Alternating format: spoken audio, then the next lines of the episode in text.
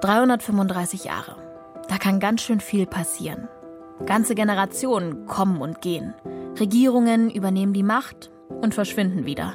Es gibt Seuchen, Errungenschaften, Thronfolgen, Umstürze. Nur mal, um ein Gefühl für diese Zeitspanne zu bekommen. Die russische Stadt St. Petersburg, die ist nicht mal so alt. Die amerikanische Unabhängigkeitserklärung auch noch nicht. Aber ganze 335 Jahre, so lang hat der längste Krieg der Geschichte gedauert. Das ist im späten 17. Jahrhundert, hängt das damit zusammen, dass es einen Bürgerkrieg in England gibt und die Anhänger des Parlaments und die Anhänger des Königs kämpfen gegeneinander und das Parlament siegt und vertreibt die Royalisten in den Südwesten und am Schluss ziehen die sich auf diese kleinen Inseln zurück und die Niederlande sind mit dem Parlament verbündet. Und über diese Konstellation kommt es zum Konflikt und dann überfallen die Royalisten von diesen kleinen Inseln, die im Ärmelkanal liegen, dauernd niederländische Schiffe und dann fährt ein niederländischer Admiral vor die Inseln und sagt, also entweder ihr liefert die Täter aus und zahlt eine Reparation oder ich erkläre euch den Krieg. Und so nimmt der Krieg zwischen den Niederlanden und den sogenannten Scilly-Inseln vor der englischen Küste seinen Lauf. Von 1651 bis 1986. Übrigens ganz ohne Blutvergießen. Man merkt schon, vieles an diesem Krieg ist ungewöhnlich. So auch sein Ende. Der Gouverneur der Insel hat 1986 einfach den niederländischen Botschafter angeschrieben und gesagt, offiziell sind wir noch im Krieg. Dann hat der niederländische Botschafter die Inseln besucht und hat in einem offiziellen Schreiben gesagt, dass die Scilly Islands und das Königreich der Niederlanden nicht mehr im Krieg stehen. Und das war's. Das Ende war also nur noch reine Formsache. Das erzählt der Historiker Jörn Leonhardt. Doch so friedlich gehen Kriege selten zu Ende. Und genau darum geht's in dieser Folge. Wie Kriege enden und wie der Blick in die Geschichte uns helfen kann, Konflikte von heute besser zu verstehen.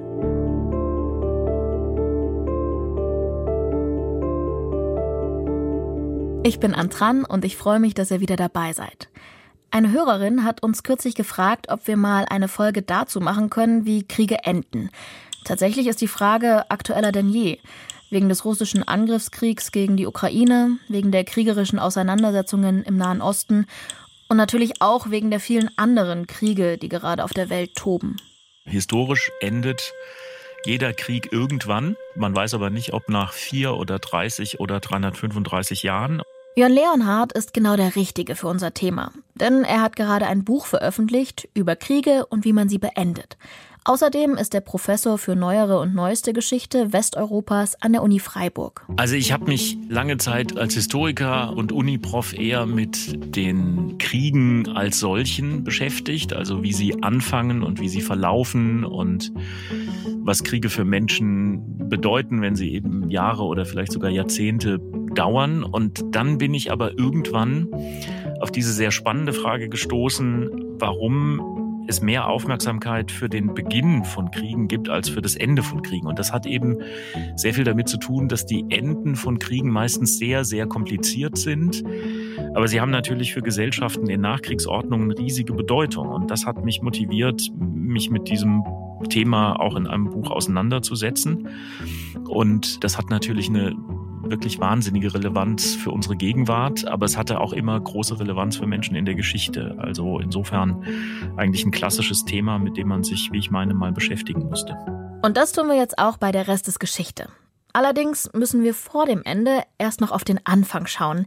Denn wer verstehen will, wie Kriege enden können, muss auch verstehen, wie sie beginnen. Also Kriege in der Moderne beginnen häufig nicht mehr mit dem, was in der Antike eine ganz offizielle, häufig auch symbolische Kriegserklärung ist. Also der berühmte Speer, den man in der Antike in das feindliche Territorium wirft und damit klar macht, jetzt beginnt ein Krieg oder Cäsar, der einen Fluss überquert und klar macht, jetzt bin ich im Krieg. Was Cäsar da gemacht hat, ist sogar zum Sprichwort geworden. Über den Rubikon gehen. Das bedeutet so viel wie Entscheidungen treffen, die folgenschwere und unumkehrbare Konsequenzen haben. Der Rubikon ist übrigens ein Fluss in Italien und zu Caesars Zeit trennte er das römische Reich von der gallischen Provinz Gallia Cisalpina. Und im Jahr 49 vor unserer Zeit, da musste der Statthalter dieser Provinz, Julius Caesar, seine Stellung gegenüber Pompeius, dem Konsul, beweisen. Denn Caesar, der wollte selbst zum Konsul aufsteigen, also zum höchsten Beamten in Rom. Und deswegen überschritt er den Rubikon. Als Machtdemonstration sozusagen. Weil das bewaffnete Übertreten des Flusses zu dieser Zeit verboten war, löste dieser Schritt einen Bürgerkrieg in Rom aus, der am Ende Caesars Machtstellung im Römischen Reich sicherte. So oder so ähnlich begannen damals in der Antike Kriege. Das hat sich im Lauf der Jahrhunderte allerdings verändert. Trotzdem gibt es dann auch in der Neuzeit, also im 17., 18., 19. Jahrhundert, bestimmte Formen, mit denen man einen Krieg erklärt, zum Beispiel eben mit einer offiziellen Kriegserklärung oder mit dem Abzug von Botschaftern, die ihre Pässe zurückgeben und dann weiß man, jetzt beginnt der Kriegszustand. Sehr viele Konflikte, gerade im späteren 20. Jahrhundert, beginnen ohne all diese Formen in Anführungszeichen, sondern sie beginnen mit nackter Gewalt. Wladimir Putin hat der Ukraine nicht den Krieg offiziell erklärt, sondern die militärischen Aktionen haben einfach begonnen. Und das macht vielleicht klar, wo ein wichtiger Unterschied besteht.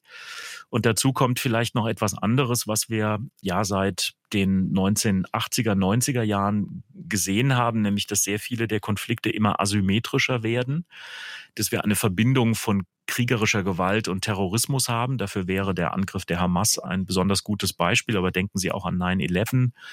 Da ist es ein singulärer Gewaltakt, ein terroristischer Gewaltakt, mit dem dann eine kriegerische Auseinandersetzung begonnen wird.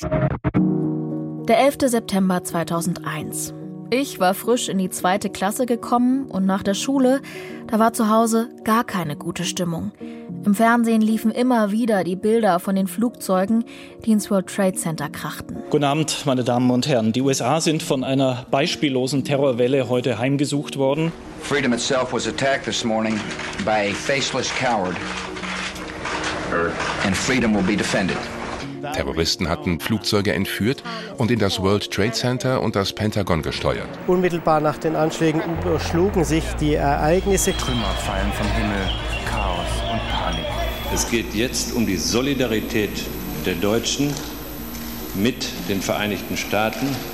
Islamistische Terroristen verübten an diesem Tag Anschläge auf die USA. Insgesamt starben etwa 3000 Menschen. Es ist eines dieser Ereignisse, bei dem viele bis heute wissen, was sie in dem Moment gemacht haben, als sie davon erfahren haben. Ein Tag, der die jüngere Geschichte stark beeinflusst hat. Und auch eine Art Kriegserklärung. Bereits kurz nach den Anschlägen gab es Hinweise darauf, dass Osama bin Laden und das Terrornetzwerk Al-Qaida hinter den Anschlägen stecken. In einer Rede vor dem US-Kongress wenige Tage später, da kündigte US-Präsident George W. Bush Vergeltung für die Attentate an und erklärte den War on Terror.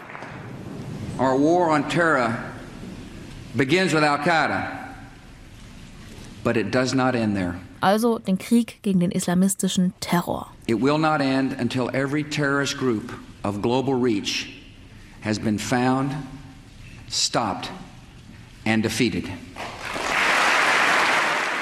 Kurz darauf begann die von den USA geführte Intervention in Afghanistan, an der auch die deutsche Bundeswehr beteiligt war.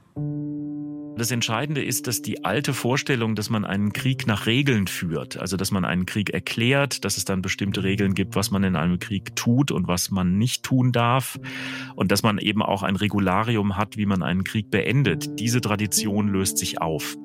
Und das macht es natürlich für die Politik und Diplomatie sehr viel schwieriger zu definieren, wann ist aus einem Konflikt oder einer Gewaltaktion ein Krieg geworden und nach welchen Regeln, die dann vielleicht auch beide Seiten anerkennen, das ist im 20. Jahrhundert immer schwieriger geworden. Das geht so weit, dass selbst ein Experte wie Jon Leonhardt sich nicht auf eine allgemeingültige Definition von Krieg festlegen will. Ein politikwissenschaftlicher Konfliktforscher würde Ihnen jetzt sagen, Krieg ist die Anwendung kriegerischer Gewalt über einen Zeitraum von Tagen, Wochen, Monaten mit so und so vielen Opfern und der Involvierung von so und so vielen Akteuren. Und dann zählen sie das aus und dann sagen sie, okay, das ist nur ein Konflikt und das ist jetzt ein Krieg. Davon halte ich ehrlich gesagt nicht viel.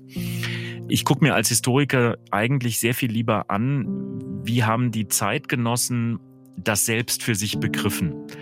Ist das, was da passiert, für die Zeitgenossen ein Konflikt oder eine Auseinandersetzung oder bezeichnen sie das selbst als Krieg? Und den Zeitgenossen ist 1914 oder 1939 klar, das ist jetzt kein kleiner Konflikt, sondern das ist ein ausgewachsener Krieg. Und sie bezeichnen das ja schon 1914 dann auch als Weltkrieg, weil man eben weiß, dass das nicht allein auf Europa beschränkt bleibt. Also ich glaube, dass es diese eine Definition in dieser Form nicht gibt und dass sich das eben auch historisch verändert. Was für die Menschen in der Antike ein Krieg war, kann etwas anderes sein, als was Menschen am Beginn des 20. Jahrhunderts unter Krieg verstanden haben. Die Frage, wie ein Krieg enden kann, hat auch damit zu tun, warum er überhaupt geführt wird. Geht es da um Land, um Territorium, um Macht und Einfluss, um Rohstoffe, um Handelswege oder um Religion? Ein Religionskrieg, in dem es eine klassische Trennung zwischen Soldaten und Zivilisten nicht gibt, weil es eben um die Frage des religiösen Bekenntnisses oder konfessionellen Bekenntnisses geht. Ein solcher Krieg endet anders als ein Krieg, in dem sich zwei Fürsten um einen Landstrich streiten und man dann vielleicht irgendwann in der Mitte eine Grenze markiert. Seit der Reformation hat es in der europäischen Geschichte viele Auseinandersetzungen zwischen Katholiken und Protestanten gegeben.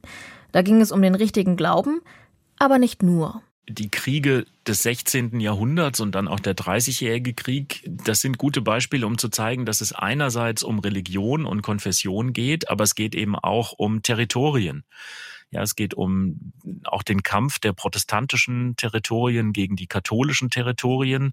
Also das ist Religionskrieg und Staatenkrieg und Krieg um Territorien. Ein zweites Beispiel, an dem man vielleicht auch ein bisschen zeigen kann, was wir heute nicht mehr haben, sind die relativ kurzen Kriege um die Bildung des italienischen und dann auch des deutschen Nationalstaats, also 1859, 60, 61 und 1870, 71. Das sind Kriege, die im Grunde genommen, das ist die große Ausnahme historisch gesehen, mit in der Regel einer Entscheidungsschlacht entschieden werden. Also denken Sie an Königgrätz 1866, wo der preußisch-österreichische Konflikt entschieden wird, oder Sedan, wo der deutsch-französische Konflikt militärisch entschieden wird.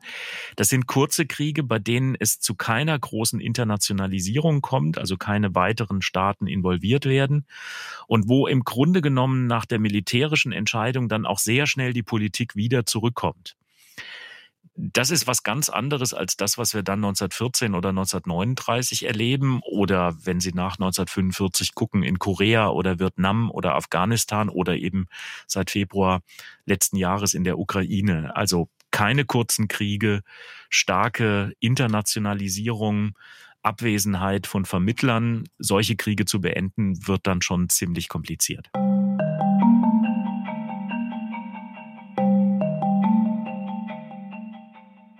Lange Kriege, große Kriege sind immer Mischungen aus unterschiedlichen Kriegskategorien. Und die Mischung, die muss man kennen, damit man auch versteht, welche Probleme muss man denn jetzt in Friedensverhandlungen oder auf dem Weg vom Krieg in den Frieden lösen. Das meine ich mit dieser Idee. Wir müssen den Charakter des Krieges verstehen, damit wir wissen, was im Frieden eigentlich zur Disposition steht, was verhandelt wird. Man muss also den Charakter eines Krieges verstehen, um sich mögliche Enden ausmalen zu können. Dabei hilft es, die klassischen W-Fragen zu stellen. Also wer kämpft gegen wen, warum, mit welchen Methoden und welchen Absichten, welches Ziel haben die verschiedenen Kriegsparteien und wie lässt sich der Konflikt vielleicht auch räumlich einteilen. Also ist es eher ein regionales oder ein internationales Kriegsgeschehen? Sind das beispielsweise Staaten, die einen kriegerischen Konflikt austragen? Oder sind es gesellschaftliche Gruppen, die über Glaubensfragen streiten, so wie bei den eben genannten Religionskriegen? Oder ist es noch viel komplizierter und es stecken ganz viele Akteure dahinter, also Stellvertreter, sodass man die Lage ganz schnell kaum noch überblicken kann? So wie es bei neueren Konflikten immer häufiger der Fall ist. Der Krieg in Syrien ist dafür vermutlich ein gutes Beispiel, bei dem es nicht den einen Konflikt oder Akteur gibt, sondern eben ganz, ganz viele verschiedene.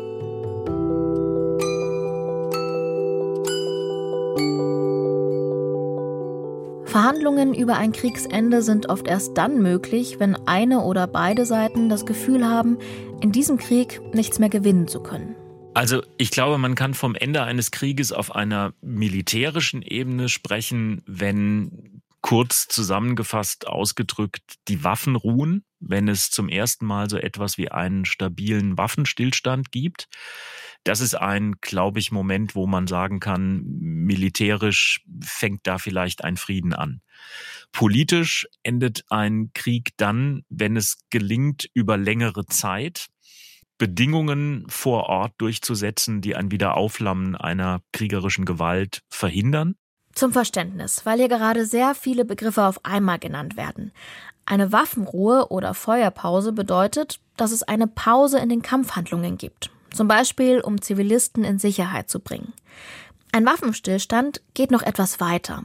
Das ist ein Begriff aus dem humanitären Völkerrecht und bedeutet, dass die Konfliktparteien sich auf einen solchen Waffenstillstand offiziell verständigt haben. Das ist dann oft die Vorstufe oder Voraussetzung für einen richtigen Friedensvertrag. Dazu kommt es häufig aber trotzdem nicht. Stattdessen wird ein Waffenstillstand manchmal einfach eingefroren. Aber dazu später mehr. Wichtig an dieser Stelle zu verstehen, das ideale Ende eines Krieges gibt es gar nicht. Weil Krieg ja zunächst mal etwas abgrundtief Entsetzliches ist und weil dahinter ja der Anspruch stünde, dass man dieses Leid und dieses Opfer, das über Tausende, Zehntausende, Hunderttausende, Millionen Menschen kommt, dass man das in Anführungszeichen löst oder bewältigt. Natürlich gibt es man könnte sagen, gelungenere und weniger gelungenere Friedensschlüsse. Ja, also ich gebe jetzt mal ein Beispiel, aber eben unter der Kautele, dass man das jetzt nicht absolut setzt im Sinne von, das ist die Blaupause, so muss man es machen. Als die napoleonischen Kriege enden und sich die Politiker, Diplomaten, Monarchen in Wien treffen, verstehen die eine Sache sehr gut. Sie verstehen nämlich, dass man den Besiegten nicht demütigen darf. Ja, sie argumentieren, wir haben gegen Napoleon Krieg geführt, aber wir haben nicht gegen die Franzosen, gegen das französische Volk oder die französische Nation Krieg geführt. Und sie laden die Vertreter Frankreichs eben auch nach Wien ein und dort werden diese Besiegten sehr ordentlich behandelt. Ja, und der österreichische Staatskanzler Metternich argumentiert, finde ich sehr überzeugend. Wir haben eigentlich ein Interesse daran, dass der Besiegte auch in diesen Club aufgenommen wird. Ich sage das ein bisschen paraphrasiert. Wir haben ein Interesse daran, dass Frankreich jetzt nicht in einen Bürgerkrieg von Napoleon-Anhängern und Gegnern stolpert. Wir haben ein Interesse daran, dass dieser postnapoleonische Staat stabilisiert wird. Und das funktioniert nicht an allen Stellen perfekt, aber es funktioniert gar nicht so schlecht. Und das Gegenstück wäre eben das, was nach dem Ersten Weltkrieg passiert.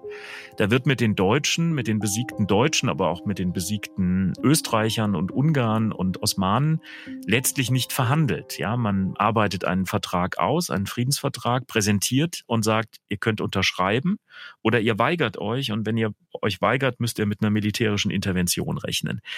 Das hat ganz vielen Deutschen nach 1918 das Gefühl gegeben, dass sie so eine Art internationaler Paria geworden sind. Ja, also Kriegsverbrecher, Alleinschuld am Ersten Weltkrieg. Das spielt eine große Rolle für den Aufstieg Hitlers, der immer wieder sagt, die Revision dieses verhassten Friedensvertrags von Versailles, das ist das, was ich den Deutschen verspreche. Und als Hitler 1940 gegen Frankreich siegt, haben sehr viele Deutsche das Gefühl, jetzt ist diese unverstandene Niederlage von 1918 sozusagen kompensiert. Aber das hat eben sehr viel damit zu tun, dass die Sieger vielleicht wussten, wie man den Ersten Weltkrieg militärisch gewinnt, aber sie haben versäumt, diesen Frieden, wenn man so will, gut zu organisieren. Und zwar so, dass die Besiegten nicht übermäßig gedemütigt wurden. Und das wären so Beispiele, wo man vielleicht gelungenere und weniger gelungene Friedensschlüsse vergleichen kann. Aus Kriegsenden der Geschichte haben Forschende zwar mittlerweile typische Szenarien entwickelt, zur Wahrheit gehört aber auch, dass das eben nur Modelle sind, die selten scharf voneinander zu trennen sind, sondern eher ineinander übergehen, sich abwechseln oder sich eben miteinander vermischen. Vor allem sind sie keine Patentrezepte dafür, wie ein Krieg in der Realität wirklich beendet werden kann. Was man natürlich sagen kann, ganz eindeutig endet ein Krieg bei einem militärischen Sieg einer Seite. Dann gibt es klare Sieger und Verlierer. So wie im Zweiten Weltkrieg, mit der vollständigen, bedingungslosen Kapitulation der deutschen Wehrmacht am 8. Mai 1945. The general puts his signature to the document which acknowledges the complete defeat of the German armed forces by those of Britain, Russia and the United States. Andere Kriege dagegen enden mit Hilfe von Dritten, die zwischen den Kriegsparteien vermitteln, so wie es gerade immer wieder zwischen Israel und der Hamas versucht wird bisher ohne richtigen Erfolg. Bei einer Pattsituation, bei der beide Parteien nicht mehr richtig ein noch aussehen, sich also kein klarer Sieg abzeichnet, kann es zu Waffenstillstands- oder Friedensverhandlungen kommen. Und manchmal, da kommen viele dieser Varianten zusammen. Klingt jetzt im ersten Moment kompliziert und erklärt sich wahrscheinlich am besten an einem konkreten Beispiel. So wie dem Koreakrieg. Die Halbinsel in Ostasien teilt sich bis heute in Nord- und Südkorea.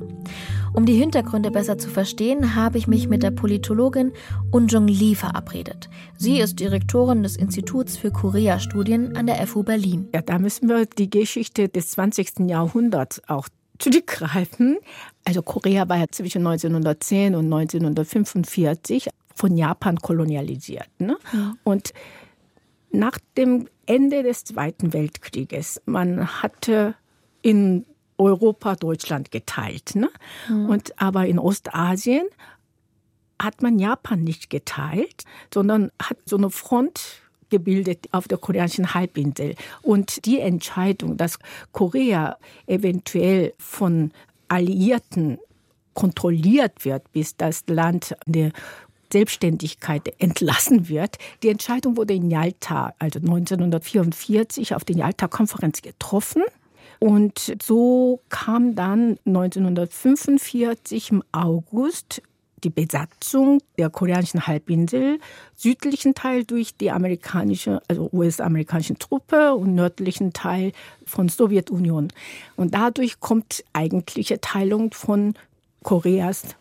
Es dauerte wie in Deutschland auch Besatzungszeit, drei Jahre, also im Süden USA und im Norden die äh, Sowjetunion und dann 1948 wurden Südkorea und Nordkorea, also zwei Staaten, gegründet. Die Geschichte läuft auch mit so sehr parallel zu Deutschland. Also deutsche Teilung war ja ähnlich gelaufen. Hm.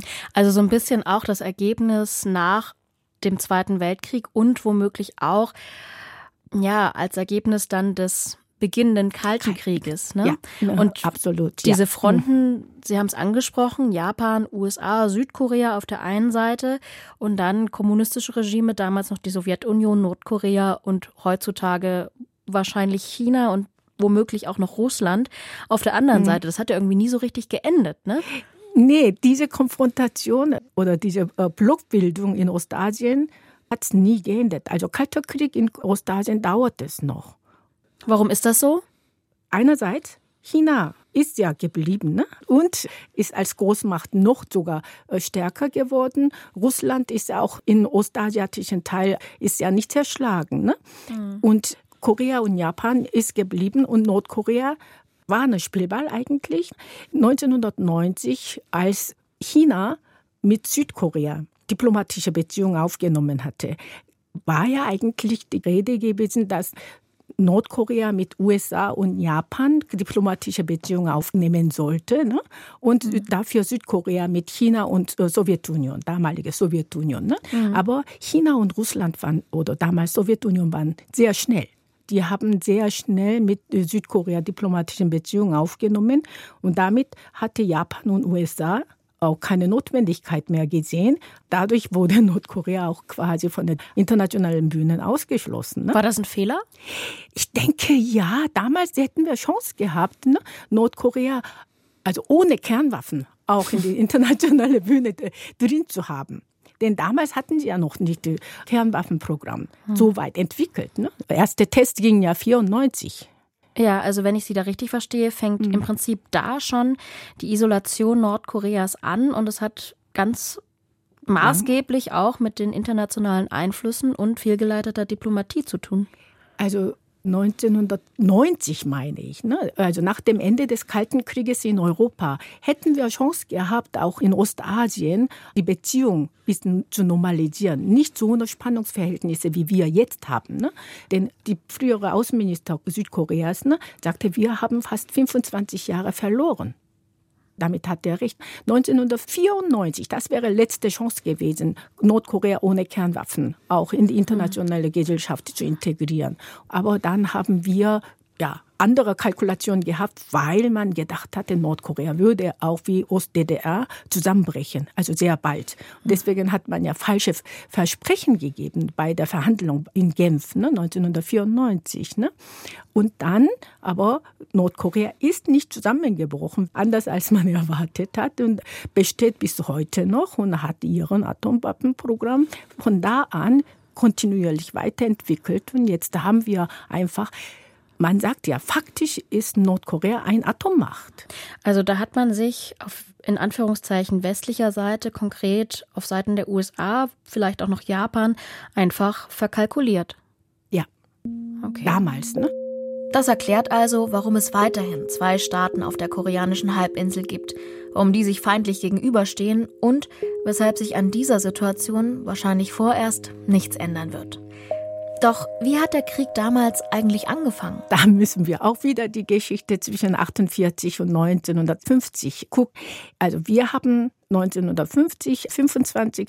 Juni als festes Datum für Kriegsbeginn. Ne? Aber in den zwei Jahren, wo die beiden koreanischen Staaten existierten, ne, da gab es an der Grenze, also das war damals 38. Breitengrad, gab es immer wieder kleine militärische Auseinandersetzungen. Das war quasi ne, Frage auf der Zeit, wer schießt als Erster. Kleine Schießerei gab's, aber dann nordkoreanische Seite hatte Kim Il-sung offenbar auch Zustimmung von Stalin geholt. Kim Il-sung, das war der Großvater des aktuellen nordkoreanischen Machthabers, Kim Jong-un. Kim Il-sung gilt in Nordkorea bis heute als der Gründungsheld. Er wird auch als ewiger Präsident des Landes bezeichnet. Nordkorea, das ist eine sozialistische Diktatur, die seit Generationen totalitär geführt wird und völlig isoliert ist im Gegensatz zum demokratischen Südkorea. Also zwei ganz und gar gegensätzliche Staaten, zwischen denen die politischen Spannungen nach dem Abzug der Besatzungsmächte 1948 stetig zugenommen haben. Es kam auch immer wieder zu militärischen Auseinandersetzungen an der Demarkationslinie, also an der Grenze zwischen den beiden Staaten bis Kim Il-sung Südkorea irgendwann richtig angreifen wollte. Die Historiker haben durch die Dokumente in Russland und in China ne, jetzt festgestellt, er hatte die Zustimmung von Stalin letztendlich bekommen und dann hat der richtige Krieg angefangen jeder, sowohl im Süden als auch im Norden, ne, die beiden Führer, also Präsident Isungman und der nordkoreanische Führer Kim Il-sung, die hatten Ansprüche, wir wollen das Land vereinen. Wir sind ein Land, aber nach welchem Art wollen sie das Land vereinen? Und waren bereit, auf kriegerische Auseinandersetzungen einzugehen. Und Kim Il-sung war besser vorbereitet und er hatte direkte Unterstützung von Sowjetunion. Im gleichen Jahr, 1950, da berufen die USA den Sicherheitsrat der Vereinten Nationen ein. The Security Council votes 7 to 1 to recommend military support for the Republic of Korea. Er verurteilt den Überfall auf Südkorea und schickt UN-Truppen. American occupation troops in Japan are hurried to the defense of the Korean Republic. In der Zwischenzeit hat Nordkorea fast das gesamte Gebiet Südkoreas eingenommen immer mit dem Ziel, einen kommunistischen Staat auf der gesamten koreanischen Halbinsel durchzusetzen. Und das mit sehr brutalen Mitteln. Doch den UN-Truppen gelingt es, die nordkoreanischen Angreifer zurückzudrängen. Improvising quickly to meet the unprovoked aggression, Korean Republican troops were thrown against the invaders south of the 38th parallel. Against a prepared enemy armed with modern tanks, planes and guns. Im Oktober schaltet sich dann mit China eine weitere Partei ein. Und zusammen mit China kann Nordkorea die UN-Truppen wiederum bis zur Demarkationsgrenze am 38. Breitengrad zurückschlagen. Es entwickelt sich ein unbarmherziger Stellungskrieg. Die beiden Seiten haben, um Zentimeter für Zentimeter, um bessere Position zu kriegen, haben gekämpft. Und die südkoreanische Regierung war auch nicht unbedingt bereit, auch schnell den Waffenstillstand zu bewilligen. Und das hat auch sehr viel äh, Zeit gekostet.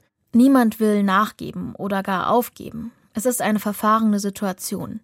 Ab Juli 1951 beginnen zumindest Verhandlungen für einen Waffenstillstand.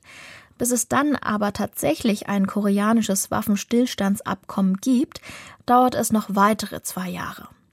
Am 27. Juli 1953 unterschreiben sowohl das UN-Kommando als auch nordkoreanische und chinesische Vertreter ein entsprechendes Papier. Dieses sieht die Demarkationslinie am 38. Breitengrad als entmilitarisierte Zone vor. Ein Beschluss, der zum Dauerzustand zwischen Nord- und Südkorea geworden ist. Bis heute gibt es keinen richtigen Friedensvertrag. Das heißt, der Koreakrieg wurde nie wirklich beendet. Stichwort eingefrorener Konflikt. Nach dem Waffenstillstand hätte man auch weiter über Friedensvertrag verhandeln können, aber allein dazu gab es keine Bereitschaft. Dadurch leben wir fast 70 Jahre lang mit einem nie enden wollenden Krieg. Es gab ein paar Jahre, wo man Hoffnung hatte, dass dieser Waffenstillstand endlich zum Friedensvertrag geht. Aber ja, seit zwei Jahren wieder solche Phase, wo es nur jeder bereit ist, auf den nächsten Button zu drücken. Noch nie zuvor hat Nordkorea in einem Jahr so viele Langstreckenraketen getestet wie in diesem. Nordkorea hat auf südkoreanisches Territorium mit Artillerie geschossen. Die Führung in Pyongyang soll Anfang dieser Woche einen Spionagesatelliten in die Umlaufbahn gebracht haben. Mehr als 200 Artilleriegeschosse. Die südkoreanische Regierung bezeichnete das Artilleriefeuer als provokativen Akt. Der nordkoreanische Machthaber Kim Jong-un intensiviert die Kriegsvorbereitung seines Landes. Angesichts der wachsenden Bedrohung durch Nordkorea haben Südkorea und die USA ein bilaterales Sicherheitsabkommen überarbeitet. Seit Jahren wird über das nordkoreanische Atomprogramm diskutiert und die Gefahr, die von Diktator Kim Jong-un ausgeht. Mit immer neuen Raketentests versetzt er die Region in Angst und Schrecken. In seiner Neujahrsansprache schloss er kürzlich eine Wiedervereinigung mit dem Süden aus. Wir hatten ja 2018 solche Hoffnung gehabt, dass die Frieden auch dauerhaft gewährleistet werden könnte. Denn sogar der Präsident von Südkorea hatte Pyongyang besucht und es stand auch im Gespräch, dass der Kim Jong-un auch Seoul besuchen könnte. Mhm. Und die Schwester von Kim Jong-un, Kim Yo-jong, war ja auch in Südkorea ne, während der Pyeongchang-Olympiade ja. gewesen. Ne? Also wenn man wieder schaffen könnte, irgendwie Gespräche zu führen, das wäre der erste Schritt, um überhaupt in äh, Richtung einer dauerhaften Frieden zu gehen. Aber im Moment ist auch Nordkorea nicht mehr bereit. Also Sie haben auch aus der Erfahrung von 2018 gelernt. Was haben Sie denn gelernt? Dass diese Versprechen von der südkoreanischen Führung, dass man nicht darauf verlassen kann. Und das war ein Fehler von Südkorea, oder? Ja, ich äh, halte auch für einen Fehler gewesen, dass die südkoreanische Führung damals ne, so große Hoffnung gesetzt hat.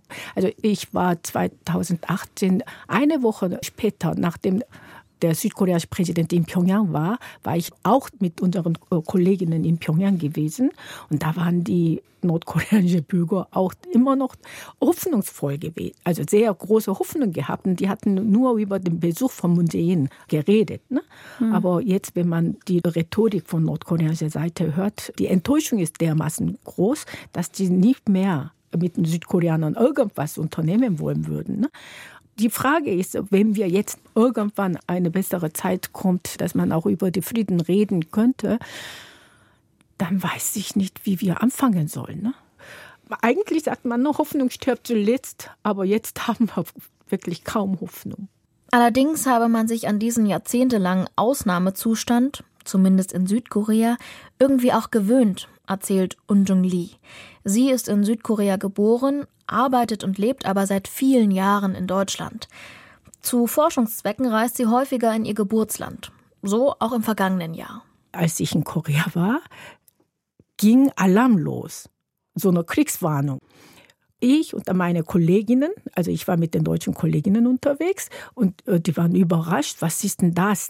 Aber alle koreanischen Bürger, die dachten, das ist so eine normale Alarm und die haben weiter geschlafen. Und Natürlich. Wenn ich denke, als ich in Korea gelebt hatte, hatte ich auch nie Angst gehabt, auch wenn wir jeden Monat eine Bürgerübung für den Kriegszustand gehabt hatten. Am 15 ja, jeden Monat einen Tag haben wir dann diese Sirene und da müssten wir alle in der Bunker laufen und alles. Ne? Aber das war wie ein Spiel. Man gewöhnt sich dran als Kind. Und so denke ich auch, dass die Bürger jetzt erleben. Ne? Der Koreakrieg mit seiner Waffenstillstandsvereinbarung und ohne richtiges Kriegsende, das sei ein typisches Beispiel für einen Krieg nach 1945, erklärt Historiker Jörn Leonhardt. Ja, das ist in vieler Hinsicht eben typisch, weil es nicht mit einem formalen Friedensvertrag endet, sondern die Kriegsparteien nach einem minimalen gemeinsamen Nenner suchen und das ist eben ein Einfrieren des Konflikts über einen Waffenstillstandsvertrag, der dann seit den 50er Jahren über 100.000 Mal gebrochen worden ist. Also ein Ausweg aus der großen militärischen Eskalation. Ja, das ist das, was man könnte sagen, gelingt aber weit entfernt von einem großen Friedensvertrag und weit entfernt etwa von der Frage, was wurden dort für Kriegsverbrechen begangen, wer ist verantwortlich, wer ist zur Rechenschaft zu ziehen, weit entfernt von der Frage, wer ist haftbar für die Schäden und vieles andere. Zu diesen Fragen kommt man gar nicht. Und wir könnten sehr viele andere Konflikte anführen, etwa den Krieg zwischen Iran und Irak, der endet auch nicht mit einem formalen Friedensvertrag, sondern einer UN-Resolution, und wiederum sagt das wenig darüber, ob die Feindbilder in den Köpfen, in den Gesellschaften abgebaut worden sind oder nicht. Und insofern ist dieser Koreakrieg für das Ende von größeren Konflikten nach 1945 vielleicht durchaus charakteristisch. Also im Prinzip ein Ende mit vielen Fragezeichen. Ein Nichtende, weil ein Waffenstillstand eben kein Friedensvertrag ist und viele Fragen offen lässt. Bei einem formalen Friedensvertrag hätten sie vielleicht internationale Bestimmungen, was eben erlaubt ist und was nicht. Und wenn sie etwas brechen, was in einem Friedensvertrag drinsteht, dann gäbe es völkerrechtliche Möglichkeiten, das zu sanktionieren. Es gäbe vielleicht Vermittler, die dann auch eine Rolle spielen, diese Bestimmungen durchzusetzen. Also es wäre ein ganz anderes Instrumentarium. Und weil das in Korea eben nicht existiert, ist das eine prekäre Situation. Wir würden das eben auch nicht als einen Friedenszustand bezeichnen, sondern als einen eingefrorenen Konflikt. Keine ganz große Eskalation, aber immer wieder das Spiel mit Nadelstichen, mit gezielten Eskalationen, nicht die ganz große Eskalation, aber immer die Bereitschaft zu zeigen, wir könnten auch ganz anders. Und damit entfernen wir uns immer weiter von einem richtigen Kriegsende, so wie es bis ungefähr 1945 oft üblich war. Und da kommt jetzt das ins Spiel, dass sehr viele Staaten nach 1945 überhaupt kein Interesse mehr an einem formalen Frieden haben, weil sie fürchten, dass ihre politischen, außenpolitischen, diplomatischen Handlungsspielräume durch einen formalen Friedensvertrag eingeengt werden.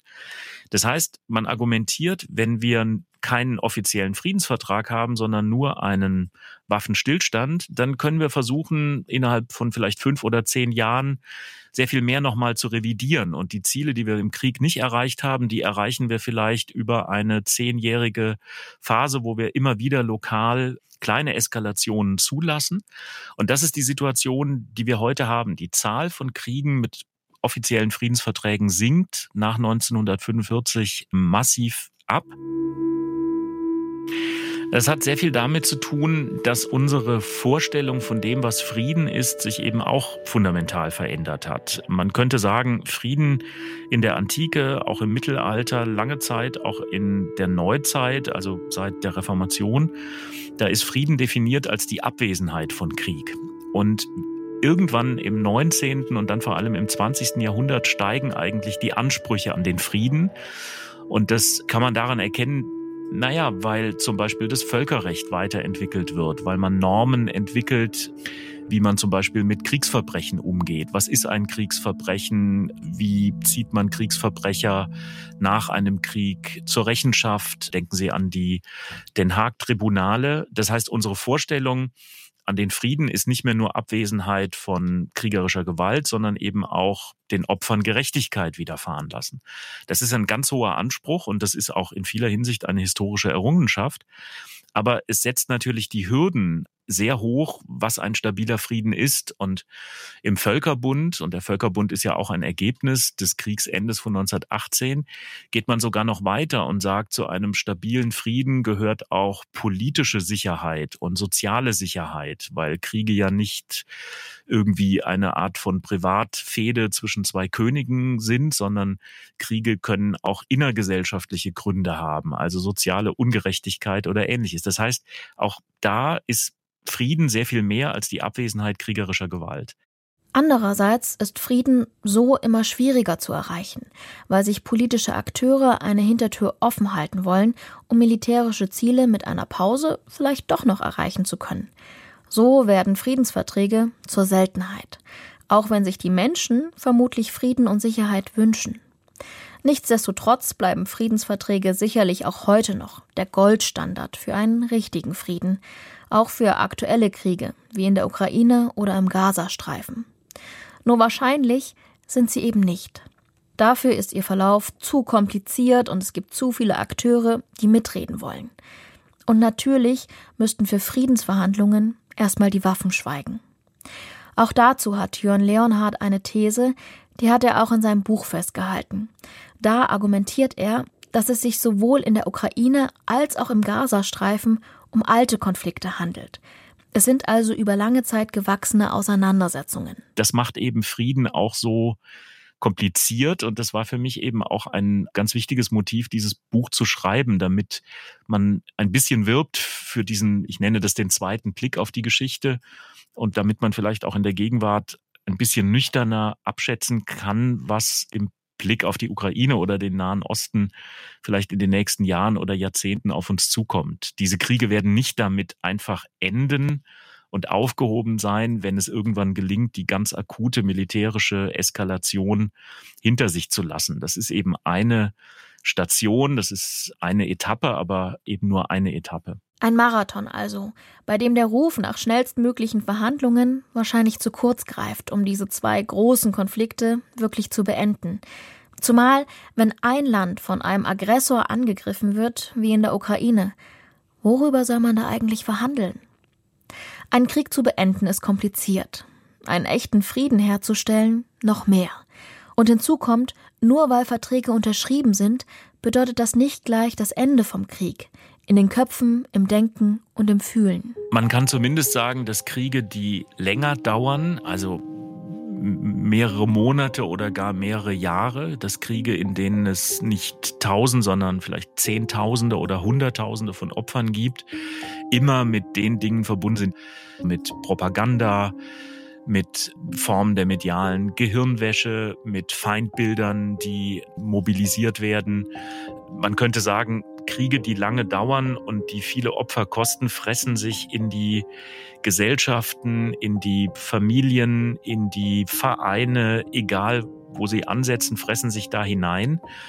Und das bedeutet, dass diese Erinnerungen und Erfahrungen dann natürlich nicht einfach abgestellt sind in dem Augenblick, in dem ein Krieg militärisch endet oder politisch so etwas wie eine Stabilisierung eingetreten ist, sondern da reden wir dann von generationeller Dimension. Es geht also nicht nur um einen Friedensschluss, sondern auch um das Abbauen von Feindbildern und das Aufbauen von Vertrauen. Vermutlich die schwierigste Aufgabe. Ich danke in dieser Folge Jörn Leonhardt und Unjung Lee, dass sie ihr Wissen mit uns geteilt haben. Recherchiert hat dieses Mal Josephine Kuban, Produktion und Regie Karina Schröder, Redaktion Monika Dietrich. Hier geht's das nächste Mal weiter mit dem Thema Erinnerungskultur. Warum Denkmäler gestürzt werden. Ich denke an die Kriegerdenkmäler zum Beispiel der 30er Jahre, die den Krieg vorbereiten und sozusagen die Kampfbereitschaft in der Bevölkerung schüren. Die stehen hier überall noch rum, im Bodenseeraum, in Radolfzell und so weiter. Das sind Denkmäler, die mich sehr empören. Ich bin Antran und sage Tschüss, bis zum nächsten Mal.